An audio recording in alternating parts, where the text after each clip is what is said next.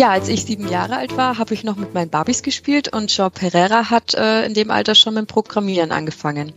Herzlich willkommen, liebe Zuhörerinnen und Zuhörer. Mein Name ist Melanie Staudacher. Ich bin Redakteurin für die Foundry-Marke CSU Online und Jean Pereira ist heute mein Gast im IDG Tech Talk. Wir wollen uns über das Thema Ethical Hacking unterhalten. Hallo lieber Jean, vielen Dank, dass du dir heute die Zeit für uns nimmst. Hallo Melanie, vielen Dank, dass ich dabei sein darf. Ja, freut uns sehr. Du bezeichnest dich selbst als Ethical Hacker. Was genau kann ich mir denn darunter vorstellen?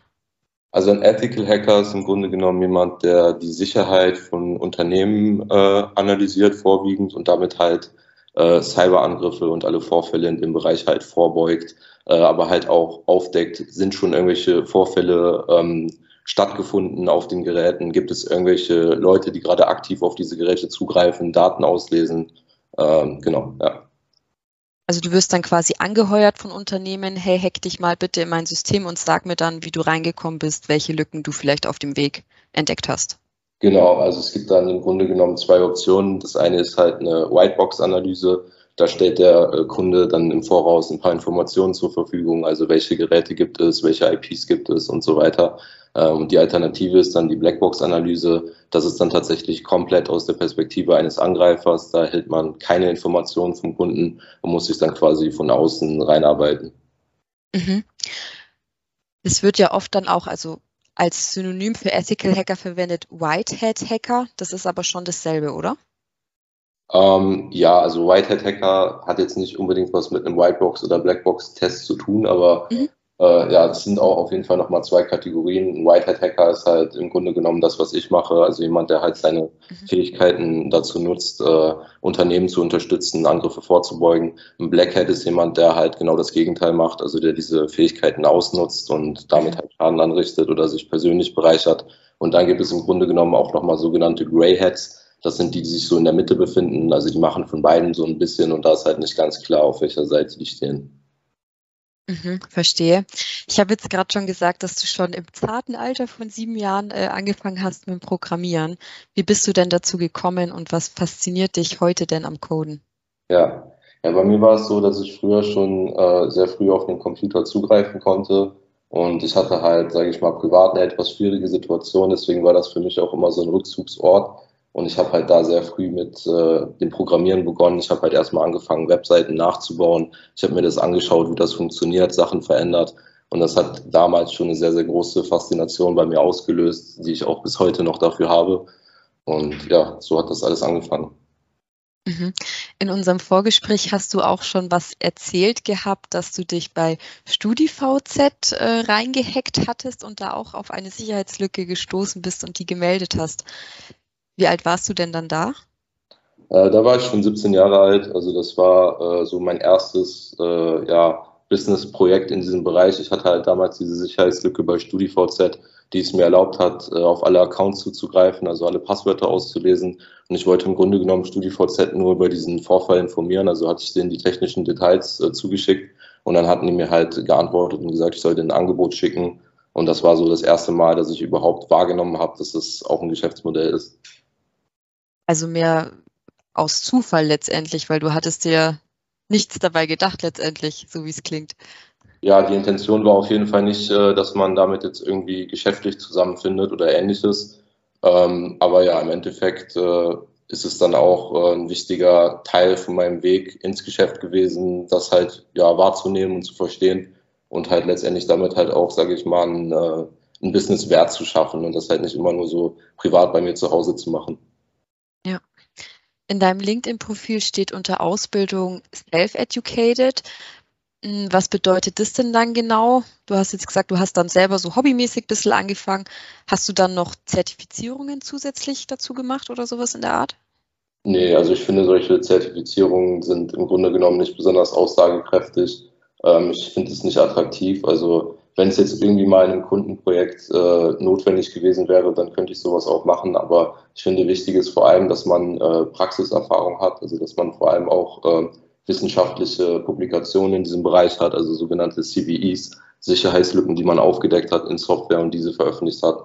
Davon habe ich halt hunderte veröffentlicht und ähm, ja, halt auch mit Apple, Nokia, Siemens, Microsoft und vielen anderen zusammengearbeitet. Mhm. Ziemlich bekannte Namen, die da dabei sind. Geht es dann alles letztendlich so mit Mundpropaganda, dass du auf neue, an neue Aufträge kommst?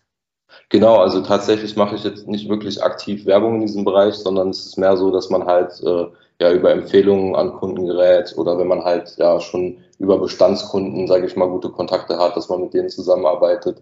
Ähm, ich ja, ich habe mich jetzt nie so darauf äh, fokussiert, aktiv Werbung zu machen in diesem Bereich.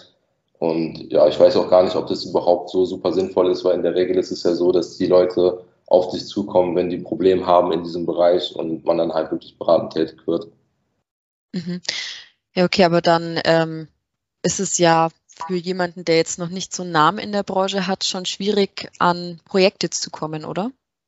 Ja, ich denke, wenn man jetzt, sage ich mal, als Neueinsteiger in diese Branche einsteigen ähm, möchte, dann macht es halt Sinn, wie gesagt, erstmal diese wissenschaftlichen Publikationen zu veröffentlichen. Das ist auch eine super Methode, um sich halt Skills in diesem Bereich aufzubauen. Also einfach mal Sicherheitslücken in Software aufdecken, äh, den Hersteller darüber informieren.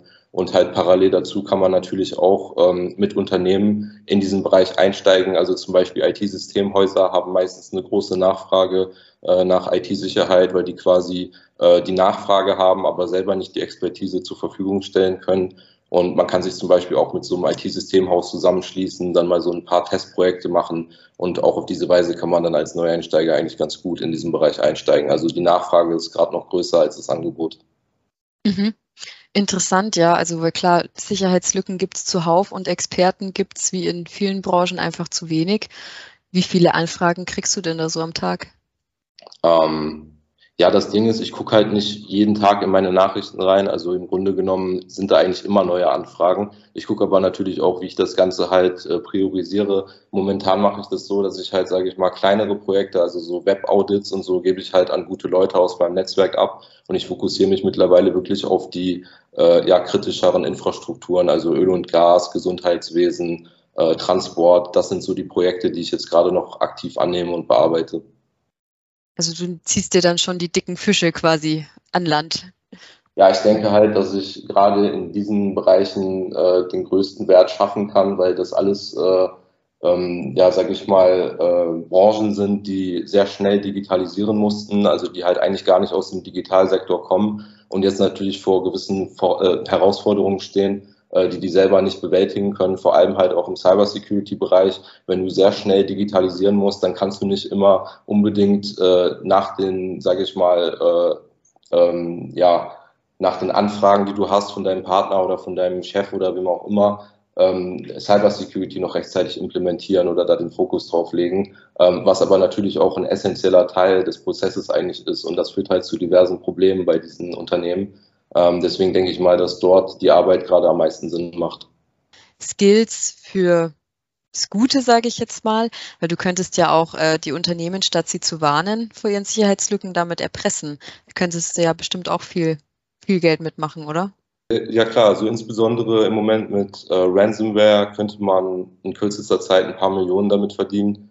Ähm, bei mir ist es aber grundsätzlich so, dass äh, ja, also allein schon diese, diese Herangehensweise, das äh, zu glauben, dass wenn ich mich selber, sage ich mal, maximal bereicher und mir das maximal für mich, das Maximum für mich rausnehme, ähm, dass ich dadurch halt irgendwie glücklich werde. Also daran glaube ich nicht. Ich glaube, dass es äh, genau das Gegenteil auslöst. Und ich glaube, dass wenn wir wirklich zufrieden sein möchten, dass wir ähm, das äh, erreichen können, indem wir wirklich, sage ich mal, unser Leben, was auch irgendwo eine einzigartige Chance und Geschenk ist, äh, gut nutzen und, einen, und einen wirklichen Wert für die Gesellschaft schaffen. Ich glaube, dass das viel, viel glücklicher und zufriedener macht, als äh, irgendwelche Unternehmen zu erpressen und sich dann da ein paar Millionen rauszuziehen.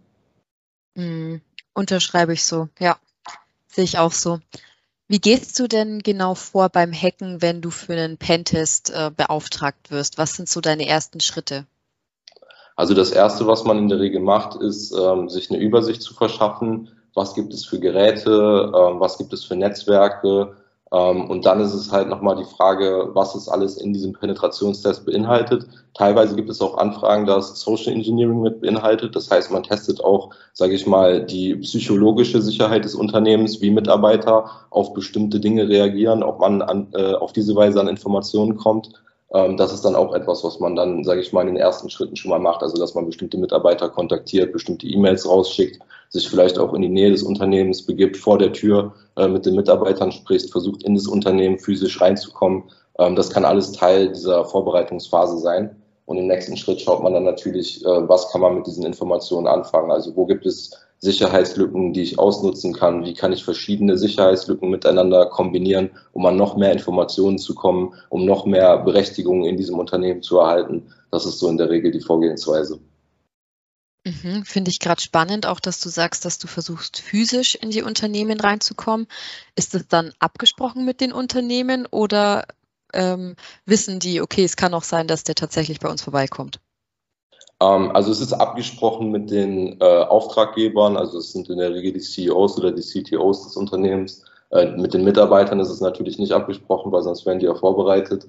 Und dann hat man halt in der Regel eine gewisse Zeitspanne, ähm, wo man diese Prüfungen durchführen kann. Also es ist genau klar, wann die Analyse beginnt. Ähm, natürlich auch beim Technologischen, also man muss natürlich auch vorbereitet sein, wenn jetzt irgendwelche Angriffe oder Scans gefahren werden, äh, wobei wir da auch immer in der Regel sehr vorsichtig vorgehen.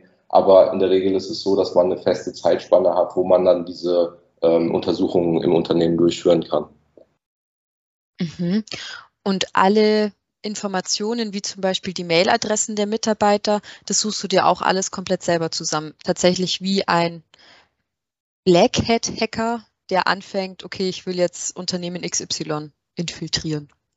Ganz genau. Also da geht es wirklich darum, den realistischsten Fall einfach nachzustellen, weil ein, sage ich mal, wirklicher Cyberkrimineller, der hat ja auch nicht die Möglichkeit, den Geschäftsführer nach irgendwelchen Informationen zu fragen. Das heißt, da geht man wirklich genau wie ein wirklicher Angreifer vor und hat keinerlei Informationen vorliegen. Mhm. Aber so an E-Mail-Adressen kommt man jetzt ja wahrscheinlich relativ leicht. Ich meine, oft ist es ja Vorname, Punkt, Nachname oder nur die Initialen und dann firma.de oder so. Das ist ja meistens schon mal recht einfach, oder? Ja, nicht nur die E-Mail-Adressen sind etwas, äh, was, was leicht zu bekommen ist. Tatsächlich kommt man auch tatsächlich äh, bei einigen Unternehmen ähm, physisch sehr leicht rein, weil die Mitarbeiter einfach gar nicht damit rechnen, äh, dass jemand sowas versucht. Dass du quasi hinterherläufst und dann hält dir der Vordermann vielleicht äh, die Tür auf oder so, weil er denkt, ah ja, der arbeitet vielleicht ein Stockwerk über mir oder so. Sowas zum Beispiel. Also, oder man schickt halt einen Mitarbeiter, der sich als Paketbote ausgibt oder äh, mit irgendeiner Story halt bei der Sekretärin äh, klingelt und dann einfach im Unternehmen rumläuft, USB-Sticks in die Geräte reinsteckt und halt auch nach Geräten sucht, die nicht gesperrt sind.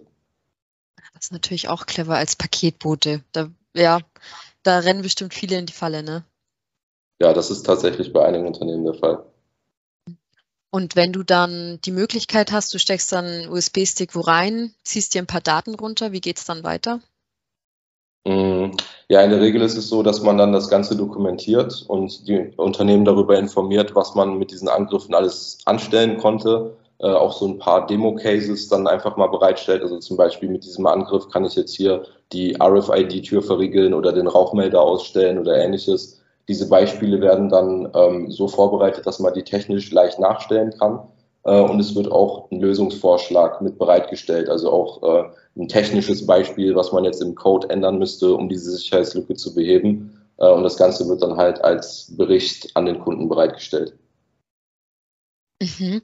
Und wenn du jetzt ähm, nicht physisch vor Ort, das wie mit dem Beispiel mit dem USB-Stick machst, sondern von Remote, sage ich jetzt mal, versuchst dich reinzuhacken, was sind da dann so für Anzeichen, wo du erkennst, okay, das ist jetzt hier eine dicke Schwachstelle?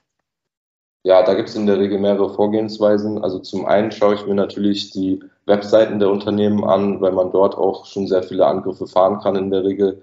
Äh, aber dazu schicke ich natürlich auch E-Mails an die Mitarbeiter raus. Ähm, wenn, die, wenn die Mitarbeiter diese E-Mails öffnen, ähm, dann wird ein Code auf dem Gerät des Mitarbeiters ausgeführt und ich habe Vollzugriff auf das Gerät dieses Mitarbeiters äh, und kann von dort aus auch andere Geräte angreifen, die sich im gleichen Netzwerk befinden. Mhm. Und dann ähm, als Konsequenz, sage ich jetzt mal, könntest du zum Beispiel genau mit den Anmeldedaten, kannst äh, Inhalte kopieren, löschen, irgendwelche Befehle ausführen, natürlich Mailware laden. Ähm, was ist noch so, was dann der böswillige Hacker an Schabernack treiben kann? Also da gibt es mehrere Dinge, die man machen kann. Man könnte jetzt zum Beispiel, sage ich mal, unerkannt bleiben und einfach die ganze Zeit Audio mitschneiden, Video mitschneiden, den Browser-Traffic mitschneiden, also alles, was im Internet so eingegeben wird, die Webseiten, die besucht werden, die Passwörter, die eingegeben werden, die E-Mails, die rausgeschickt werden. Auf diese Weise könnte man zum Beispiel Betriebsgeheimnisse ausspionieren. Äh, man könnte das Unternehmen mit diesen Informationen erpressen und man könnte aber auch einfach langfristig Daten rausziehen, ohne dass man erkannt wird. Das wäre eine Methode. Die andere Methode ist, dass man sich überhaupt nicht unauffällig verhält, sondern sofort alle Geräte mit Ransomware infiziert. Ähm, in dem Moment sind alle Dateien auf diesen Geräten mit einer starken Verschlüsselung verschlüsselt und ähm, man braucht das Passwort, um diese Dateien wieder zu entschlüsseln. Ähm, und dann könnte man zum Beispiel das Unternehmen erpressen, eine bestimmte Summe über Bitcoin auf ein anonymes Wallet zu überweisen. Und erst wenn diese Überweisung getätigt ähm, wurde, werden die Daten wieder entschlüsselt. Hm. Das kann richtig teuer werden und dann habe ich ja als Unternehmen trotzdem nicht die Garantie, dass ich meine Daten nicht äh, doch zwei Wochen später irgendwo online finde. Ne? Genau, und vor allem, wenn man einmal ähm, eine Summe an den Erpresser bezahlt hat, dann weiß dieser Erpresser auch, dass das Unternehmen bereit ist, ähm, diesen Schritt zu gehen und greift in der Regel vielleicht auch nochmal an, drei Monate später. Mhm. Hast du da einige Erfahrungswerte? Weißt du da Bescheid, ob es viele Unternehmen sind, die Lösegelder bezahlen?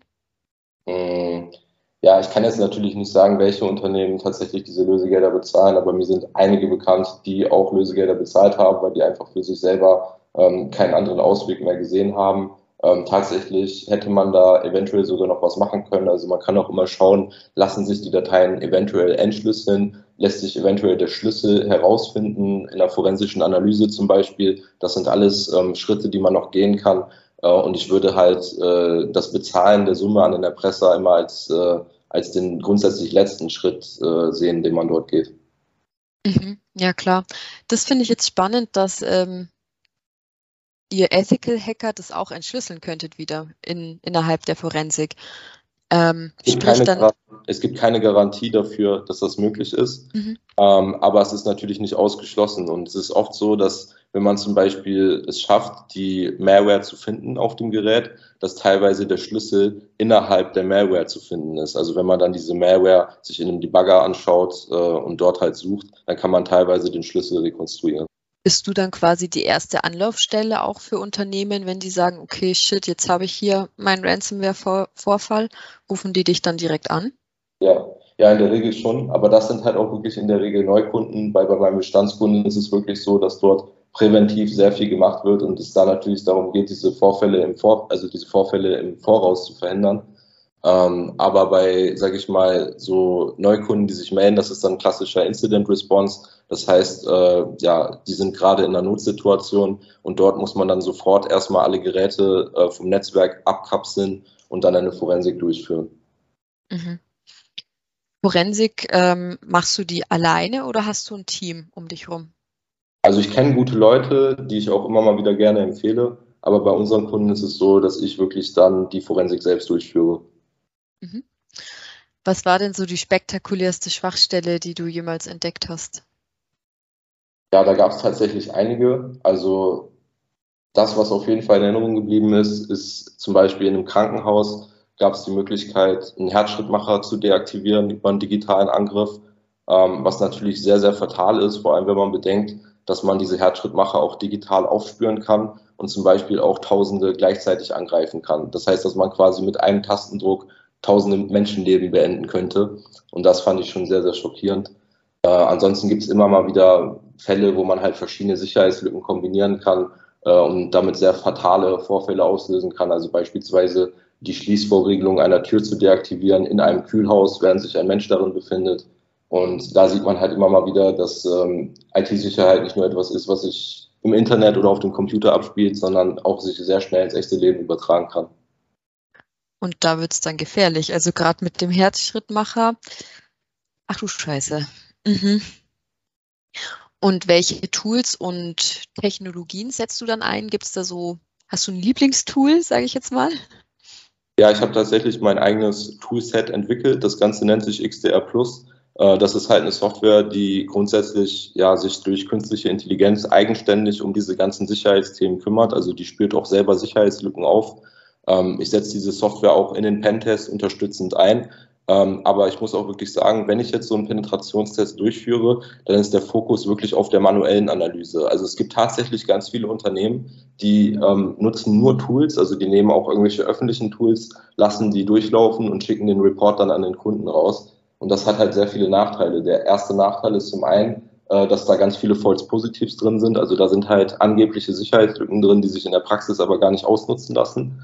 Äh, und der andere Nachteil ist, dass auf diese Weise äh, nur sehr oberflächliche Dinge aufgespürt werden und, sage ich mal, äh, das, was jetzt ein Hacker, der ein bisschen Erfahrung und Wissen hat, aufspüren könnte, gar nicht gefunden wird. Ähm, weil wenn man einen manuellen Penetrationstest durchführt, dann kann man logisch kombinieren, was habe ich da gefunden. Man kann das interpretieren, wenn man irgendwelche Fehlermeldungen sieht und kann dann äh, eigenständig diese ganzen Dinge, die man da sieht, miteinander verbinden und äh, eine Strategie entwickeln. Und das ist etwas, was die Tools, die es heutzutage auf dem Markt gibt, aktuell nicht können. Ähm, deswegen empfehle ich auch immer unterstützend, egal welches Tool man jetzt einsetzt, ähm, manuelle Penetrationstests durchzuführen. Mhm. Ja, klingt sinnvoll. Und hattest du dann auch schon mal Fälle, in denen du gar keine Schwachstelle gefunden hast? Also das gab es tatsächlich bisher noch gar nicht.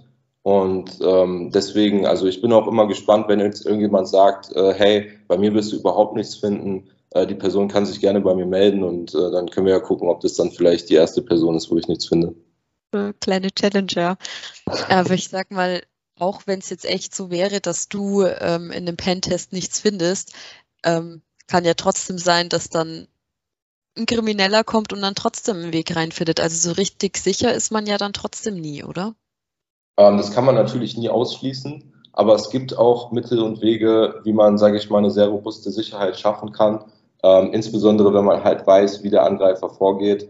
Und ähm, alles, was man an Schritten unternimmt in diesem Bereich, ist sinnvoll. Also man kann natürlich niemals eine hundertprozentige Sicherheit gewährleisten. Ähm, aber wenn man sich wirklich gut auskennt, wenn man weiß, welche Angriffe gibt es, welche Methoden gibt es, dann kann man schon sehr, sehr, sehr viel vorbeugen. Und es geht ja auch nicht darum, eine hundertprozentige Sicherheit zu, äh, zu schaffen, sondern es geht darum, die maximale Sicherheit zu schaffen, weil die meisten Angreifer suchen sich Ziele raus, die gar nicht geschützt sind oder die nur minimal geschützt sind.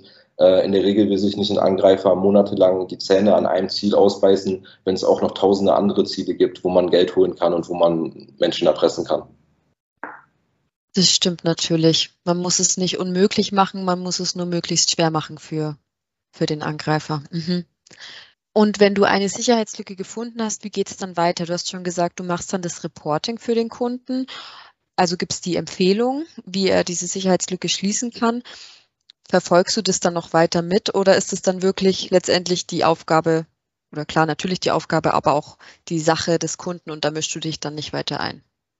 Ja, da gibt es halt mehrere Optionen. Also in der Regel ist es so, dass es ähm, die Verantwortung des Kunden ist, diese Sicherheitslücken zu beheben, einfach nur weil das, sage ich mal, der Standardprozess ist. Also die kriegen halt den Report, wo technisch präzise erklärt ist, was man umsetzen muss, um diese Sicherheitslücken zu beheben. Die Entwickler erhalten dann diese ähm, Instruktionen und können sich dann darum kümmern, dass das umgesetzt wird. Äh, dann muss man natürlich auch immer berücksichtigen, was gibt es für Entwicklungszyklen, wann muss das Ganze getestet werden und so weiter. Also das macht schon Sinn, dass die Entwickler das selber machen. Ähm, ich äh, gebe aber den Kunden immer die Option, dass sie halt XDR Plus implementieren, was sich halt eigenständig um all diese Themen kümmert. Das heißt, wenn man jetzt zum Beispiel 100 Sicherheitslücken hat, äh, da kann man entweder selber diese ganzen Sicherheitslücken beheben oder man kann halt XDR Plus implementieren ähm, und hat dann mit diesem Thema nicht mehr wirklich viel Arbeit. Mhm. Ja, dadurch, dass das ja eine KI ist in der Lösung von dir, XDR Plus, da hast du ja da quasi deine eigenen Daten und dein eigenes Hacking-Verhalten drauf gelernt, sage ich jetzt mal, oder? Genau, also zum einen das, aber halt auch wirklich alle anderen Angriffe. Also man kann sich das so vorstellen, dass diese KI äh, dauerhaft am Lernen ist. Sie durchsucht das Internet nach neuen Angriffen, nach neuen Exploits und lernt dadurch halt auch immer wieder selber dazu, äh, erstellt verschiedene Mutationen davon und kann auf diese Weise ein eigenständiges Verständnis von Cybersicherheit entwickeln, ähnlich wie ein Mensch. Oh, das klingt spannend. Da bräuchten wir, glaube ich, fast eine eigene Folge dazu, so KI. Ähm, okay, was sind denn so für dich diese klaren und offensichtlichsten Vorteile, warum Unternehmen auf Ethical Hacker setzen sollten? Was sind so die konkreten Vorteile? Also zum einen ist es günstiger, einen Pentest zu bezahlen, als ein, eine Ransomware-Erpressung zu bezahlen. Das wäre so der erste Vorteil, den ich da auf jeden Fall nennen würde. Ähm, und im Grunde genommen kommt man langfristig sowieso nicht drum herum, weil IT-Sicherheit ist einer der Grundbausteine ähm, in der Unternehmensführung und in der Unternehmenspflege, äh, sage ich mal. Also äh, ist es sowieso ein Thema, was man nicht unter den Teppich kehren kann. Äh, deswegen macht es Sinn, sich wirklich verantwortungsbewusst mit diesem Thema auseinanderzusetzen, äh, sich selber vielleicht auch, sage ich mal, ein bisschen zu informieren. Also man muss jetzt nicht alle technischen Details kennen, aber zumindest ein gewisses Metaverständnis von diesem Thema aufzubauen, damit man halt auch die Arbeit bewerten kann von den Leuten, die die durchführen. Äh, und ja, dann hat man eigentlich schon einen wichtigen Grundstein gesetzt. Mhm. Und wie finden Unternehmen den richtigen Ethical Hacker? Was sind da so Kriterien, auf die sie achten können? Weil Zertifizierungen hast du ja eingangs gesagt. Ähm, gut, gibt es wahrscheinlich. Du hast ja jetzt zum Beispiel aber keine. Ja, also ich würde auf jeden Fall ähm, auf die Praxiserfahrung gehen, weil wie gesagt, man kann halt auch eine Zertifizierung haben, aber null Praxiserfahrung, wenn man sich einfach nur damit beschäftigt hat, was muss ich jetzt wissen, um diese äh, Zertifizierung zu bekommen. Äh, deswegen würde ich auf jeden Fall immer empfehlen, äh, zu schauen, gibt es irgendwelche Publikationen von dieser Person? Hat sie in diesem Bereich schon gearbeitet? Äh, was hat sie in diesem Bereich gemacht? Und ich denke, dass Praxiserfahrung wirklich der essentielle Punkt ist. Also ich kenne sehr, sehr viele Sicherheitsspezialisten, die genau wie ich nicht studiert haben, und äh, aber über eine maximale Praxiserfahrung verfügen. Und genauso kenne ich halt ganz, ganz viele, die das studiert haben und überhaupt keine Ahnung haben, wie die überhaupt mit dem Thema anfangen sollen. Deswegen würde ich immer sagen, schaut auf die Praxiserfahrung und ähm, beschäftigt euch oder informiert euch so weit über das Thema, dass ihr dann auch ungefähr bewerten könnt, ob sich diese Person auskennt oder nicht. Mhm. Ja, klar, macht Sinn, weil letztendlich was hilft die ganze Theorie, wenn ich es in der Praxis nicht umsetzen kann. Klar. So, und dann ähm, hast du auch gesagt, dass du dich jetzt so ein bisschen auf Gesundheitswesen, kritische Infrastrukturen spezialisiert hast. Ähm, auch hier wieder sollten Unternehmen aus diesen Branchen auch wieder auf bestimmte Erfahrungen achten, dass sie sagen, okay, der hat schon sehr viele Projekte in meiner Branche umgesetzt. Würde ja dann auch wieder Sinn machen, oder? Ja, das würde auf jeden Fall Sinn machen. Und vor allem empfehle ich halt Unternehmen aus diesen Branchen, ähm, das Thema IT-Sicherheit schon äh, von Grund auf mit zu berücksichtigen und äh, mit zu adressieren und es nicht später noch nachzuziehen, weil das ist das, das ist etwas, was ganz viele von diesen Unternehmen machen. Also die setzen halt erste Digitalisierungsstrategie um, gucken, dass sie schnell ans Netz kommen, dass sie schnell digitalisieren und ähm, denken, IT-Sicherheit ist halt etwas, was man später noch machen kann. Aber es ist wichtig, dass man das sofort äh, von Anfang an integriert, weil sonst hat man später die doppelt und dreifache Arbeit und ist halt in der ganzen Zwischenzeit ungeschützt. Ja, das sind äh, sehr schöne Schlussworte, sehr weise Schlussworte vor allem. ähm, vielen Dank, lieber Jean, für das spannende Gespräch und dass du uns jetzt die Einblicke in deinen Alltag als Ethical Hacker gewährt hast. Hat mir wirklich Spaß gemacht mit dir. Sehr cool. Danke, hat mir auch Spaß gemacht. Auch Ihnen vielen Dank fürs Zuhören, liebe Zuhörerinnen und Zuhörer. Über Feedback zur Folge würde ich mich sehr freuen. Schicken Sie mir dazu einfach eine E-Mail an podcast.idg.de. Bis zum nächsten Mal.